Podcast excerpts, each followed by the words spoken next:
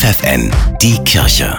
Regional. Für die Region Oldenburg-Bremen mit Tabea Kolbeck. Der Oldenburgische Landesverband der katholischen Arbeitnehmerbewegung hat 1500 Euro an die Ukraine-Hilfe der Caritas gespendet. Verwendet wird das Geld unter anderem für Fahrten von kranken Menschen aus der Ukraine zu Fachkliniken oder zur Übersetzung von wichtigen Dokumenten. Zur KAB im Oldenburger Land gehören rund 1000 Mitglieder in elf Ortsvereinen.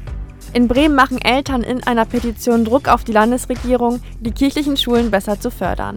Schülerinnen und Schüler an diesen Schulen werden seit Jahren finanziell und strukturell gegenüber öffentlichen Schulen benachteiligt. Das sagt auch Schulleiter Jan Andres Dönch von der St. Johannes Schule in Bremen. Er wünscht sich deshalb, dass die tolle Arbeit, die wir leisten an unseren Schulen in freier Trägerschaft, dass das auch dementsprechend finanziert wird. Und der zweite Wunsch ist, dass die Grundschüler auf unseren katholischen Grundschulen die Möglichkeit haben, genau wie ihre Mitschülerinnen und Mitschüler von staatlichen Grundschulen an eine Oberschule in Wohnortnähe gehen zu können, wenn sie denn diesen Wunsch haben. Denn die Bremer Schulen sind die, die von allen Schulen im Bistum am wenigsten Förderungen vom Staat bekommen.